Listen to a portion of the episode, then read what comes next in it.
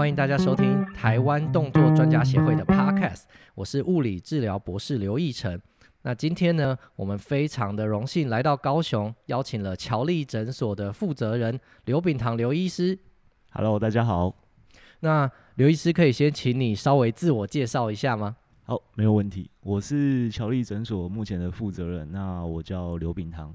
对，那我本身是一个复健科医师。那乔力呢，他基本上就是不做复健。对，一个复健科医师不做复健，对，大家也都觉得很奇怪。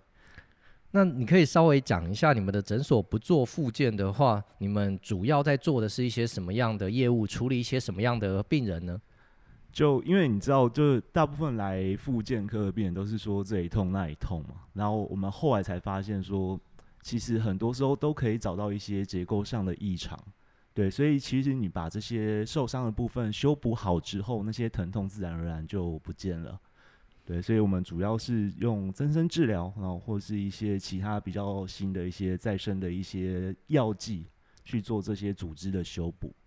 了解，那这样子的话，是不是可以稍微讲一些？因为刚刚我们讲结构的异常嘛，对于我们很多的听众，他们可能不太了解什么叫做结构的异常。那你可以分享一些，例如说常见会到你们诊所的一些呃病理上面的诊断的可能吗？哦，就是。例如说，大家最常见的，比方说下背痛，对不对？那我们很常见，其实下背痛呢，有一些人会有一些椎间盘的问题嘛。那不要太严重，那其实也是可以做治疗。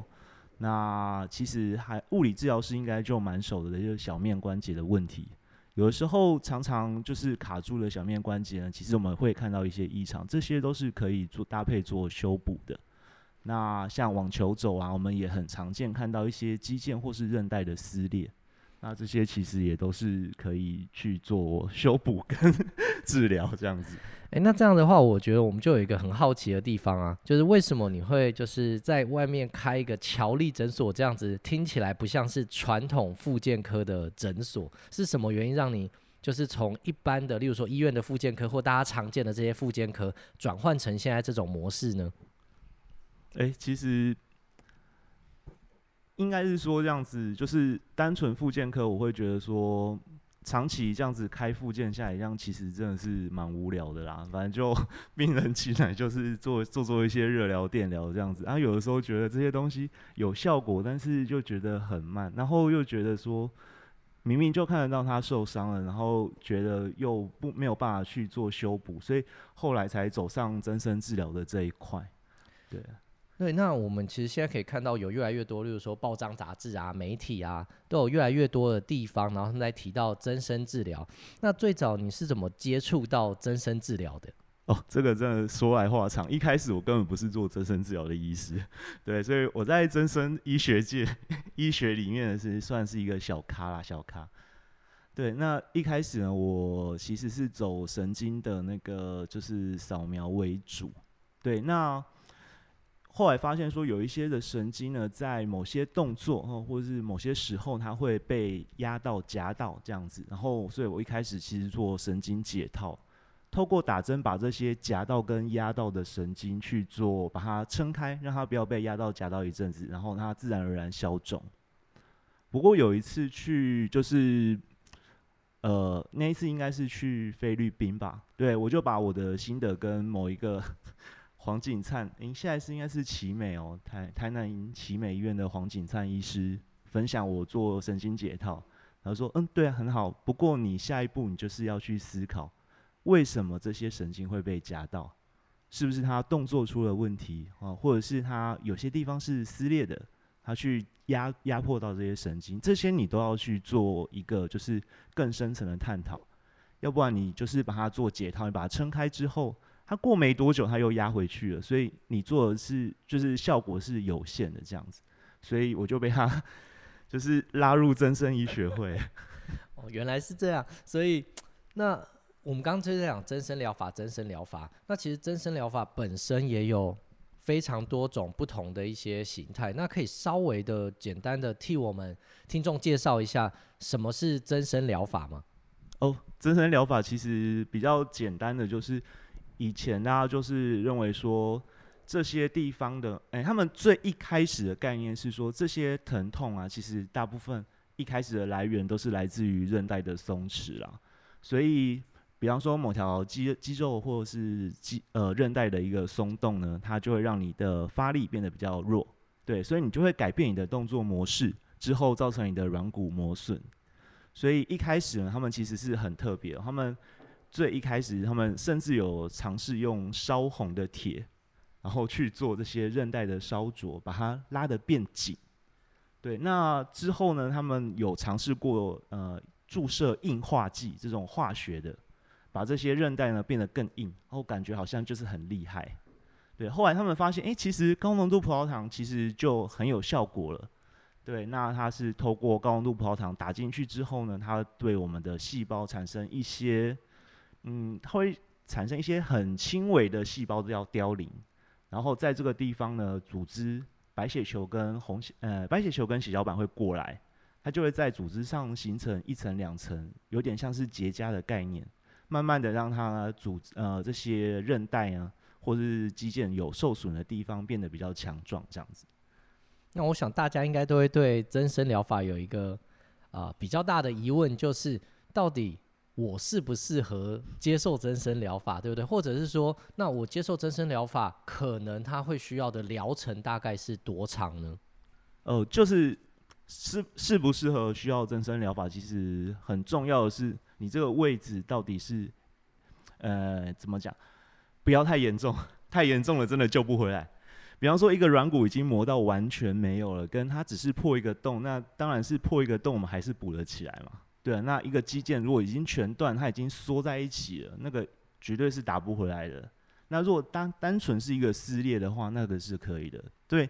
然后，而且在增生疗法也在不同的关节有不同的研究啦，所以这个讲起来会蛮长的，蛮多的。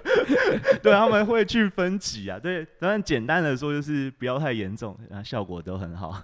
那以我自己来说，其实呃，特别是最近我也有看到一些有些人，就像你讲的一样，他可能受伤之后，或者他可能是比较慢性的，他可能韧带啊，或是呃他的关节囊啊比较松弛。那针对这些人，增生疗法帮助他们的一个疗程预期是有办法预期大概多久的时间会有效果吗？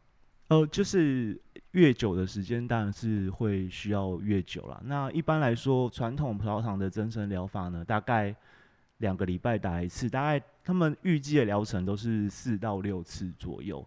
但是其实越慢性的东西越困难，就是比方说你一个韧带的问题好了，你它出了问题，然后导致你的一些动作模式改变了之后。你会有其他的问题出现，所以有的时候这些慢性的病人，我们要处理的东西就越来越多，这样子。那既然今天我们是台湾动作专家协会的 Podcast 啊，所以我们要问一些跟动作模式相关的问题。刚刚你有提到说你们的诊所不是传统的复健的诊所，那在动作有问题或是动作失能的这一个方面呢、不知道你们是？自己会做检测，还是你们的诊所里面有配合的一些不同专业的人，还是你们是选择跟其他外面的专业合作呢？哦，其实关于动作的这一块呢，其实我本身是直接用肌力测试去做测试啊。对，然后各个关节都有不同的一些肌肉群，然后我们一个一个去做测试。当然，嗯，我之前也上过 刘刘一成那个博士的课嘛，对不对？那其实。单条单条来讲，对我们医师来说是比较简单。但是如果是用一个整体的，就是动作评估去看的话，其实会更快。但嗯，其实对我们来说比较简单的，我还是用单条单条的为主。对对对。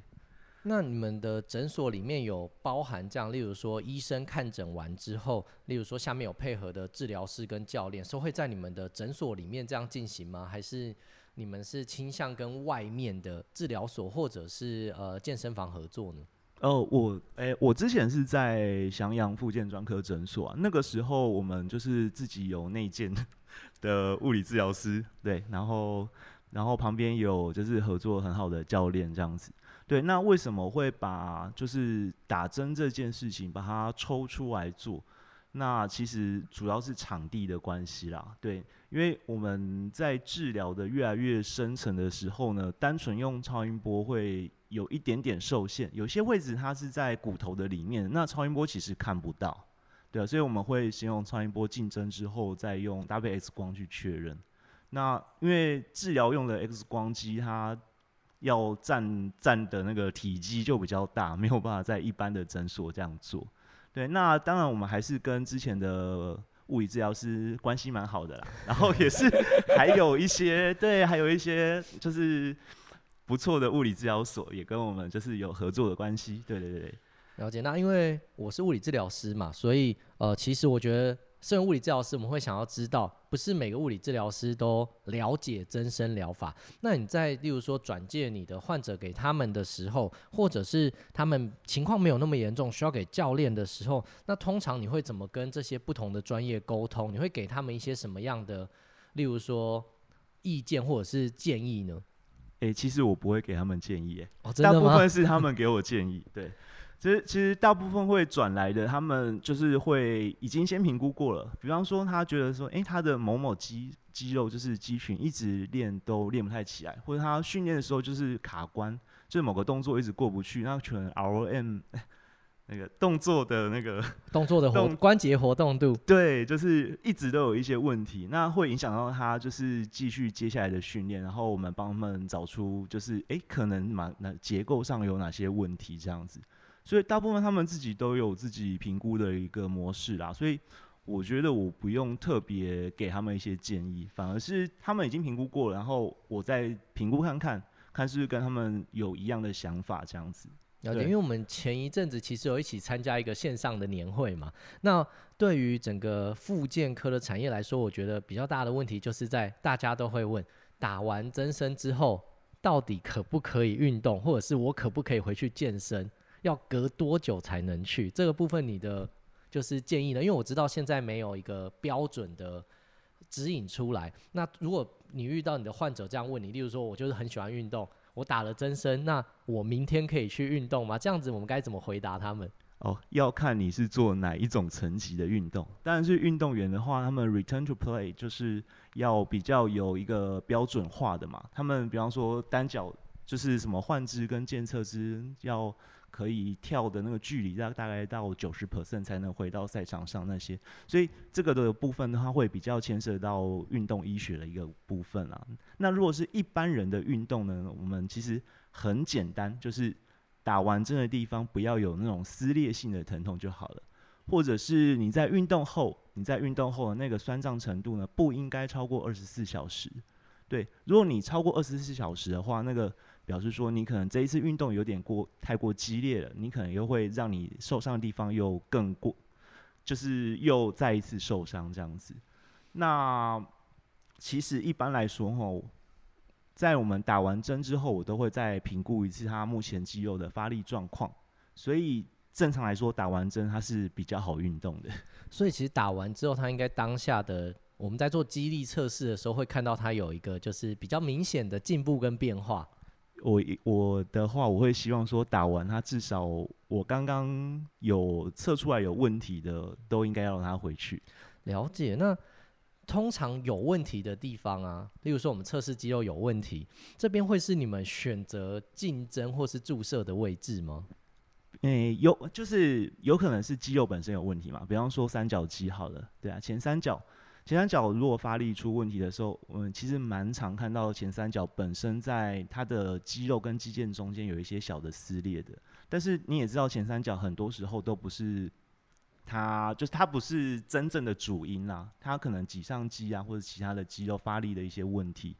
对，所以有时候这些东西，嗯，有可能是肌肉本身，那有可能是其他肌肉代偿的。那包含前三角，我也很常遇到是那个肩锁关节的问题，因为它就是刚好跨两端嘛，对，所以肩锁关节治疗好，我也希望它可以好，但是有时候就会花一点时间去找，因为你治疗完一个地方，然后再去测试看看，然后不一定可以治，就是你治疗那个地方，就是让它的肌肉力量回来，所以有时候会花一点时间。对，了解。那那个 刘医师。丙堂医师，对，这样这样叫有点你知道，很通常不会这样子叫，所以有一点那个拗口。那我问一下，你本来就是高雄人吗？为什么会选择在高雄开业？呃、欸，其实就是那个时候在下乡的时候啊，其实就对这一块，其实就觉得说，应应该要把，因为你知道健保的时间很短嘛，对，没有，有的时候一个诊二十二十个、三十个病人，所以，呃，如果你要做这些评估、打针啊，就是三二十分钟、三十分钟是最基本、最基本，就是根本就用不完，对，所以我那时候就跟我们的那个就是院长说，哎、欸。我本来在医院嘛，我就跟他说：“诶，能不能让我做一个，就是比方说自费的门诊？对，那但因为公立医院嘛，所以他们规矩比较多。公立医院可以做自费的诊疗吗？应该是可以，但是就是就是发展起来要比较就是层层规定啊，然后就是蛮麻烦的。然后那个时候呢，刚好就是刚好遇到我现在的合合作人。”就是李维轩医师，然后高一林治疗师、张光颖老师他们，他们刚好有要开一间诊所，刚好找不到负责人，刚好他们也想做这种事情，对，所以就跟跟着他们出来开业这样子。哎，那我好奇问一下，所以就是就是我们之前知道的翔阳吗？对对，这是翔阳的部分。了解。那我现在想要问一下，你现在在高雄这边呢、啊？你觉得跟中部或我们讲跟北部的一些在复健科或者像我们这样的自费诊所，会不会在营运上面或者是面对的客群上面有一些比较大的差异呢？你自己的感觉？其实我没有去过中北部做过自费啊，所以我也没有办法回答你这一问题。对啊，那高雄那个时候也是确实就想说，因为之前有人说高雄又老又穷嘛，对啊，是不是真的没办法 afford 这一块？那其实还慢慢的来说，是还是有一些客群他会需要这种比较。嗯，detail 的一个诊疗啦，对对对对，对，因为其实我们常常会遇到，或者是听过有很多可能是中南部往北部跑去找一些名医啊或什么之类的。那当然的话，其实如果在地有这种资源，对一般民众来说其实是最方便的。那你们的一个诊啊，像我们知道大部分的诊所，它一个诊可能就可以挂像你讲的一样，二十个、三十个人。你们的一个诊有限定只能够挂号多少人吗？哎、欸，不是，就是我们是跟牙医一样用约诊的，用约诊的，对，就是我们一个诊是二十到三十分钟，所以一个诊大概是三个半小时的话，就是上限就是六到七这样子。对，所以你看，像有二十到三十分钟啊，其实在国外啊，这个是一个很基本起跳的诊疗时间，所以，嗯、呃。我其实，在国外的时候，有遇到现在有一些医师，特别是加医科医师，他们开始跳出保险。大家知道美国的保险制度超烂，他们跳出保险以后，开始做有点类似年费的制度。嗯，所以他其实他会一开始就限定好他的整个呃客群的数量，然后你有付年费以外，他可以比较好看到。因为在美国看医生其实真的超麻烦，有些时候呃，像在纽泽西州。哦，在纽约州，因为其实比较多人。纽泽西州，我之前有病人跑来纽约找我，因为在那边排物理治疗师要排两个礼拜到一个月才看得到。所以，呃，其实我觉得整个医疗生态上面差异非常非常大。那台湾两个礼拜那个落诊都好了。哦，对，没有错。有些时候两个礼拜，他可能约了诊，然后等他来的时候，他说：“哎，你有什么问题？”他说：“哦，我原本是扭到脚，可是现在感觉已经好的差不多了。”然后这种时候，你在帮他看的时候，你也有一点。其实你也好的差不多了，我也不知道该怎么办。那台湾其实这样的自费诊有越来越多啊，因为台湾大家知道健保真的很便宜，可是其实便宜相对来说，台湾现在的高医疗品质很多都是靠着医疗人员的血汗卖命出来的，所以这种自费的诊，我觉得对于一些真的有需要的人来说，可能会更呃更有价值跟更好一点，或者是其实如果。大家觉得复健可能看完一次医生挂号费可能两三百，然后每次复健做五十块，这样感觉很便宜。可是实质上，如果你做的很长期的话，那个价格也是拉得非常非常高。那那个我们刚刚有提到嘛，像那乔丽诊所的部分呢、啊，你们现在是有三名医师在轮流看诊吗？还是主要是两名为主啦？对，然后李维轩跟唐宗勇医师的部分，他们比较算是特约门诊的部分，就是可能一个月才来一次之类的。哦，一个月来。对对对。那，那他们看诊的，就是方式跟内容是跟你有差异的吗？还是？哎、欸，我们主要是部位去区分啊。像唐医师他的专长就是比较高位颈椎的一些治疗。哦。对，像。颈椎大概从第二、第三节到第七节嘛，对，那它主要是 C 零万一跟 C 一二这这几个位置比较困难的，我们会请他来帮忙这样子。对，那呃，因为刚刚讲到其实没有分部位的分别，对对。但我觉得对于大家就是可能我们的听众会对于一般民众来说，其实很难去判断。那你们这边的一些客呃患者啊，大部分是人家介绍来的吗？还是他们自己就是找到你们的？诶、欸，其实都是有我，我之前那个翔阳有做过，就是网络行销啦，对，然后我发现网络行销的客群不是我想要的，对，就是因为就是他们其实不太了解我们在做什么，对，所以有的时候会有一些错误的期待，所以后来我就不走行销，所以都是病人介绍的，哦，所以就是一个病人介绍一个人过来，因为我们现在看大部分一些。呃，我们讲比较没有在做行销的诊所，好像都是以这个模式为准，好像这样子能够比较精准的介绍到合适的患者。那像刚刚你有提到说有部位的分别吗？那你自己的专精的部位或是情况是属于哪些？作为一个复健科医师，当然比较专精的是四肢啊。对啊，像是腰椎椎间盘、颈椎椎间盘，我是我们虽然也是有在治疗，但是这个东西都还是嗯，目前是李维轩医师跟唐宗友医师比较困难的，会给他们做啦。比较简单的，当然自己做掉比较快，不用等等到他们来嘛。健胯关节关节的部分也是被我们归类在属于，因为它是中轴的位置嘛，它也是属于比较困难的部分。健胯关节要看程度，就是有一些人打关节外侧就很有效果，其实我们就自己打一打就好了。但是有有一些病人他一定要打到最中间。那个时候就一定要找唐宗友医师来，所以健胯关节，然后做注射可以到关节的最中间。对对对对对，那个那个距离很，没错没错，所以要用很长的针。对，那我觉得我想要帮大家问一个大家想知道的问题，会不会很痛？很痛，看起来就很痛。等下你说的是看起来很痛吗？那对，因为我们有有一位医师当场就被治疗了，直接插到最中间。他说他快往生了。因为你想想看，平常在打疫苗的时候，很多人就觉得很不舒服了，打进关节里面的感觉。当然希望大家都不要有这样的经验了。但是打进关节里面的感觉，用想的我就觉得有点酸软的感觉呢。对啊，健康关节我觉得它很特别，它的那个 paper，嗯，论文都是说，就是打外面跟打里面一样有效，很多很多的都这样写，但是其实打进去还是有差，有些人真的要打进去它才会好。因为我觉得啊，有些时候有些研究上面可能只是统计上面没有显著而已，那有很多在看论文的人都会喜欢讲统计显著这件事情，不过有些时候在临床上面的确。病人的反应就是比较好。那有些时候就是刚好也跟大家讲一下，看 paper 的时候，虽然说我们很重视的是一个有没有显著的差异，但是有些情况下它其实真的有差。那并不是每一篇论文都会再去做更进一步的研究，因为统计上面的差异跟呃有一些情况下，例如说 MCID 这种最小治疗量的差异，不见得是完全符合的啦。所以。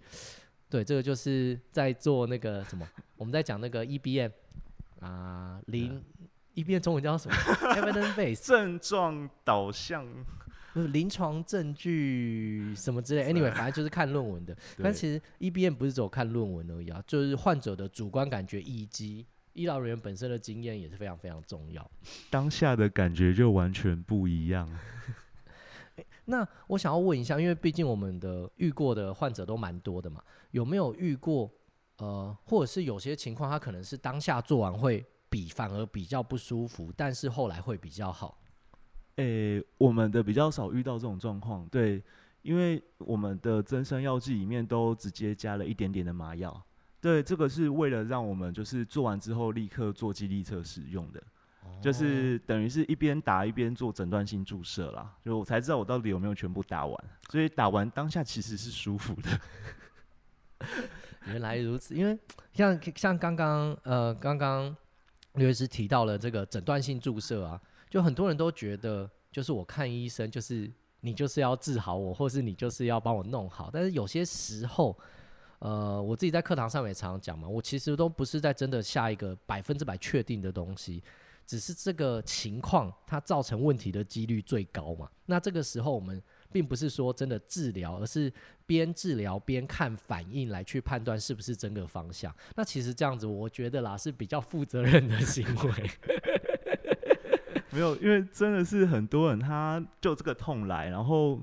就是你，你超音波扫下去，哇，上面也有问题，下面有问题，中间也有问题，你根本不知道哪个是他痛的原因，也有可能全部都有问题。对，我全都要。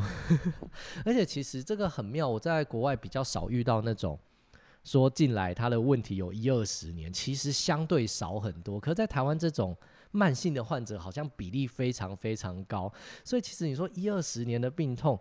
当下你就能够完全好的话，那我个人觉得啦，除了高剂量的麻醉药以外，应该是没有办法达到的。